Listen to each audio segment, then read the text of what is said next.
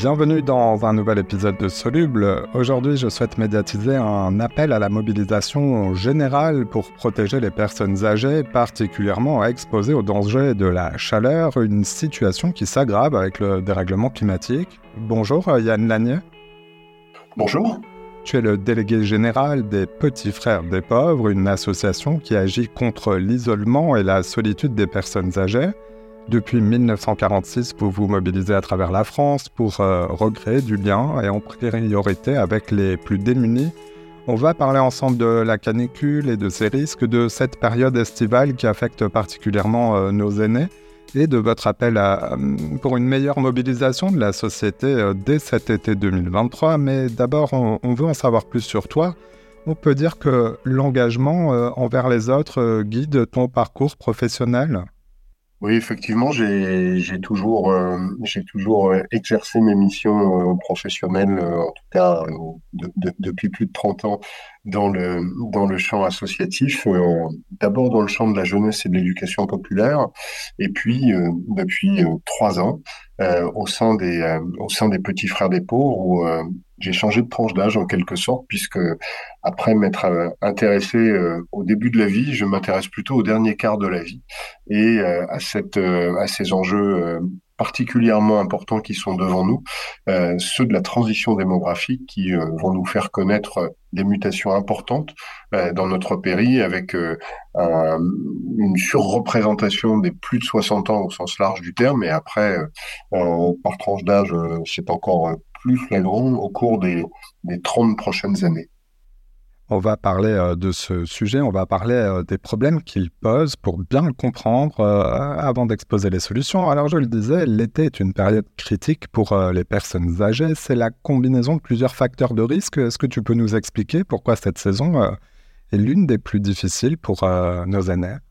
On a toujours une, vision de, l'été en termes de risque un petit peu un petit peu biaisée. On va s'intéresser, les médias vont souvent s'intéresser euh, eh bien à, ce qui fait euh, par exemple les, faits divers ou l'accidentologie pendant l'été. Euh, pardon d'être sur ces sujets-là, mais que ce soit les accidents en montagne ou les noyades sur le littoral, on parle peu par exemple de du risque d'isolement social, mais aussi on parle très très peu euh, du nombre de SDF qui malheureusement euh, décèdent de l'été parce que euh, la chaleur tue plus que le froid. eh bien, nous sommes aussi dans ces dans ces sujets-là, c'est-à-dire que l'isolement qui est très très difficile à vivre pour euh, des personnes pendant euh, l'année et en général décuplé pendant l'été puisque le peu de cercle relationnel qui peut exister autour d'une personne, eh bien tout à fait légitimement part en vacances, les commerces ferment et vous pouvez avoir des situations euh, des situations absolument absolument terribles. Donc l'été pour les questions, enfin, dans le champ social, est, une, est un moment euh, particulier. Et puis sur ces questions de canicule, on aura peut-être l'occasion d'y revenir, Simon, mais 2023, euh, c'est la commémoration des 20 ans de la, la, canicule qui a fondé un certain nombre de politiques euh, en direction des personnes âgées dans notre pays, celle de, celle de août 2003 on observe que les périodes de canicule, de forte chaleur, ont tendance à se multiplier en France. Euh, tu le disais, euh, cela fait 20 ans que l'État a mis en œuvre un, plan euh, canicule et chez les petits frères des pauvres, vous dites qu'il faut le réévaluer. Pourquoi et comment? Il y a 20 ans, nous avions eu un épisode, caniculaire qui avait, qui, avait pris un petit peu tout le monde de court. C'était le, premier épisode caniculaire euh, d'ampleur et euh, les morts se sont comptés euh, par milliers. en un temps extrêmement extrêmement court, avec des situations, des, alertes notamment de soignants qui malheureusement comptaient les morts. ça a été notamment un, entrepôt frigorifique du marché de gros à Rungis qui a été dédié à, euh, accueillir euh, les, cercueils en attendant, euh, en attendant des dates pour les sépultures. C'est une personnalité comme Patrick Pelou, par exemple, qui est un médecin urgentiste que tout le monde connaît aujourd'hui, et a été en première ligne en 2003, il y a 20 ans, et c'était l'un des lanceurs d'alerte de cette, situation.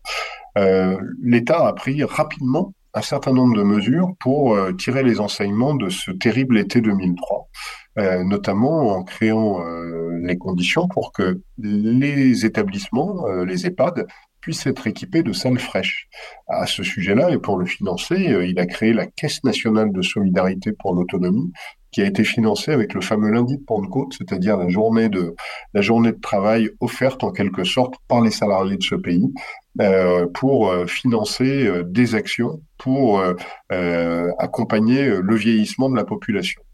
Et puis, au cours de ces 20 ans, eh bien, les choses se sont mises en œuvre et puis on s'est habitué. On s'est habitué à la répétition des épisodes caniculaires, sauf qu'ils commencent à atteindre euh, depuis euh, un ou deux ans euh, à la fois une rythmicité dans l'année qui est de plus en plus inquiétante et il y a un vrai sujet autour de la ville notamment et de, de des dômes de chaleur en ville, alors en France mais aussi dans d'autres dans, dans d'autres pays et de plus en plus, on est sur une question autour de l'adaptation de la ville euh, à la chaleur. Et donc, on voit bien que tous ces sujets-là viennent se, se croiser. C'est-à-dire que nous allons avoir à, gérer en même temps un certain, nombre de, un certain nombre de transitions. Et la transition démographique et la transition climatique sont deux sujets qui sont euh, intimement liés puisque les personnes qui sont euh, le plus à même de souffrir de ces épisodes de chaleur, parmi les plus vulnérables, il y a les personnes âgées des personnes âgées. Et puis tu évoquais euh, l'isolement. On peut donc euh, en conséquence aussi, euh, alors distinguer deux sujets les personnes qui sont hélas à la rue, mais aussi les personnes qui sont hélas aussi dans des passoires thermiques surexposées à la chaleur. Ces, deux problèmes se, retrouvent dans, le même sujet. Et je le disais, vous avez lancé un appel à l'ensemble de la société, c'est-à-dire que vous proposez un dispositif inédit, une mobilisation euh, que vous appelez les oasis solidaires. Vous proposez aux entreprises, mais aussi aux citoyens, euh, d'aider et de s'engager euh, concrètement. Bah, comment ça marche et qu'est-ce que, de quoi s'agit-il? Euh, Simon, le, premier, euh, mhm. les premiers enseignements de la canicule de 2003, ça a été notamment euh, les salles fraîches et une réflexion sur, y compris les bâtiments publics qui étaient destinés à l'accueil de personnes vulnérables. Alors, ça va des crèches aux EHPAD. Hein.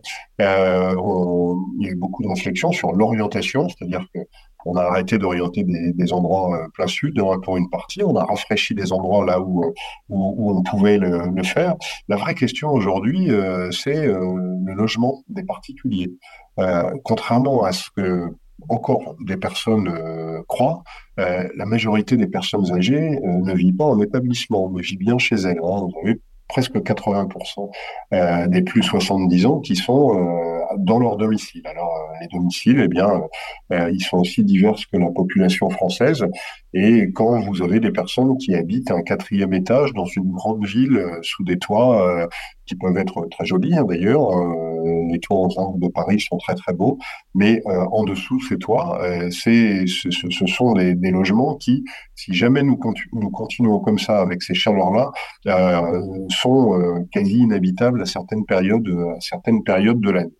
Le constat qu'on a fait, il est tout simple, hein, c'est de se dire que bien, même si on sait que la climatisation à terme n'est pas une solution euh, pérenne, hein, puisque elle rejette euh, dans l'air euh, un certain nombre, enfin, elle, rejette de la chaleur dans l'air, donc, mais en attendant, on a des lieux, souvent dans des quartiers, qui sont des lieux climés ou climatisés, souvent des entreprises.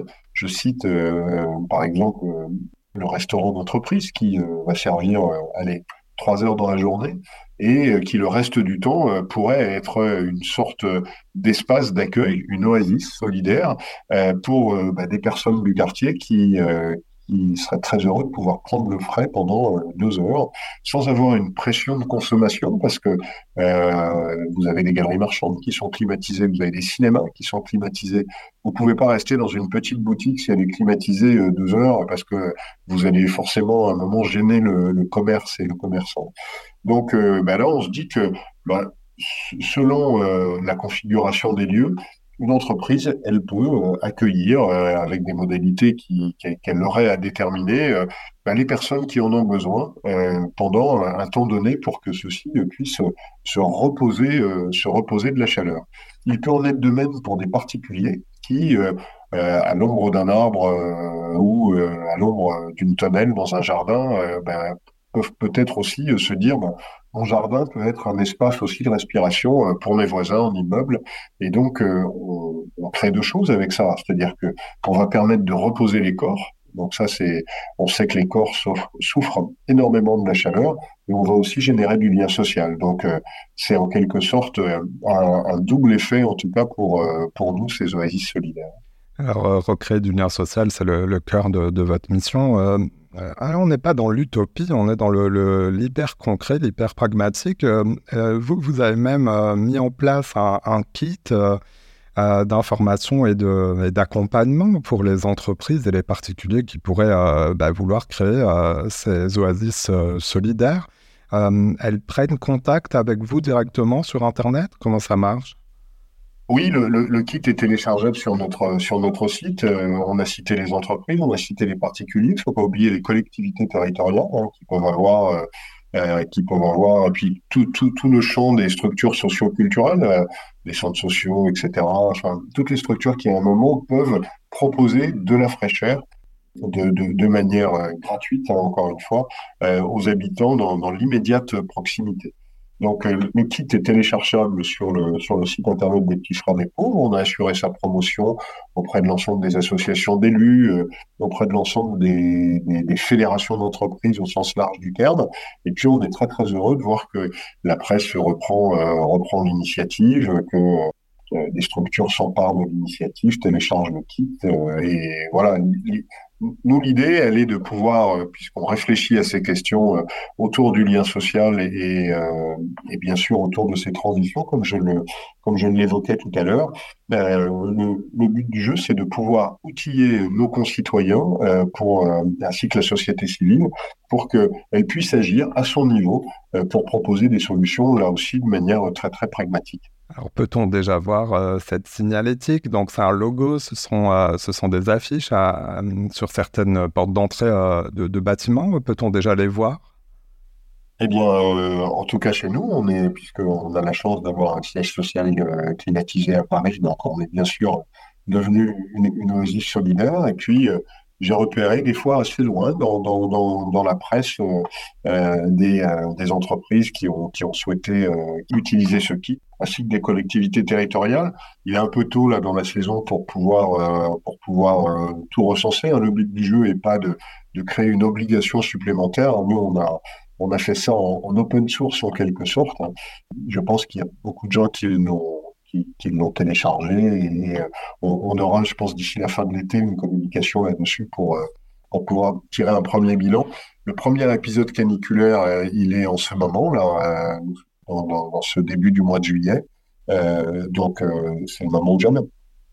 On va surveiller tout ça. Je mettrai dans la description de cet épisode le, bah, le lien vers, vers le kit, évidemment, et puis ce visuel, mais pas besoin de visuel pour se montrer solidaire. Et est disponible. Vous rappelez aussi euh, que euh, face à l'isolement des personnes âgées, les appels téléphoniques euh, permettent de maintenir un minimum de lien social lorsqu'on ne peut pas faire autrement pour aider ou que l'on ne peut pas évidemment tous créer d'oasis solidaires. C'est l'occasion pour moi de, de, rappeler une ligne téléphonique que vous avez. Solitude écoute 0800 47 47 88 ne pas hésiter à, bah, se parler tout simplement les uns les autres. Tout à fait. Le, téléphone est un outil qu'on a redécouvert pendant les premiers confinements, il y a trois ans maintenant. Euh, on avait presque oublié que mon smartphone permettait aussi de téléphoner. Euh, passer, un, passer un coup de fil à, une personne dont on sait euh, isolée ou privée de contact régulier, c'est quelque chose d'important. Ça peut enchanter sa journée, sa semaine. Donc euh, il faut surtout pas, il faut surtout pas hésiter, euh, hésiter à le faire. Et euh, vous avez rappelé le numéro de téléphone de Solitude Écoute. Solitude Écoute, c'est un dispositif gratuit, anonyme, qui permet à, des personnes qui vivent le grand isolement social et bien de pouvoir contacter nos équipes de bénévoles qui, 365 jours par an, de 15h à 20h, sont là pour répondre aux appels euh, et puis euh, pour euh, permettre à des gens de, de, parler tout simplement, de se confier. Alors, euh, c'est pas c'est pas la panacée contre contre l'isolement social, mais je pense que solitude écoute sauve des vies, euh, puisque nous avons des fois des personnes euh, qui sont dans des situations de détresse absolument terribles.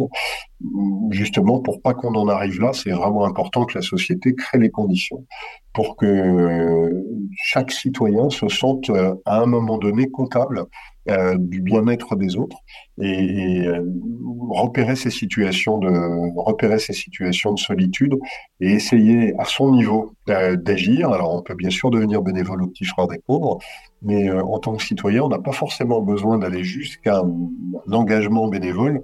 On peut simplement, on a un autre kit qui s'appelle Chasseur de solitude, où là, euh, on donne aussi des petits outils, des petites clés à des citoyens pour leur permettre d'agir directement dans leur, dans leur entourage proche euh, pour, euh, en direction de personnes qu'ils ont euh, repérées comme isolées. Yann Lanier, donc écoutons-nous, parlons-nous et diffusez cet épisode et ces informations surtout autour de vous. Merci d'être passé dans Soluble, le podcast qui médiatise les solutions. Merci à vous, merci Simon.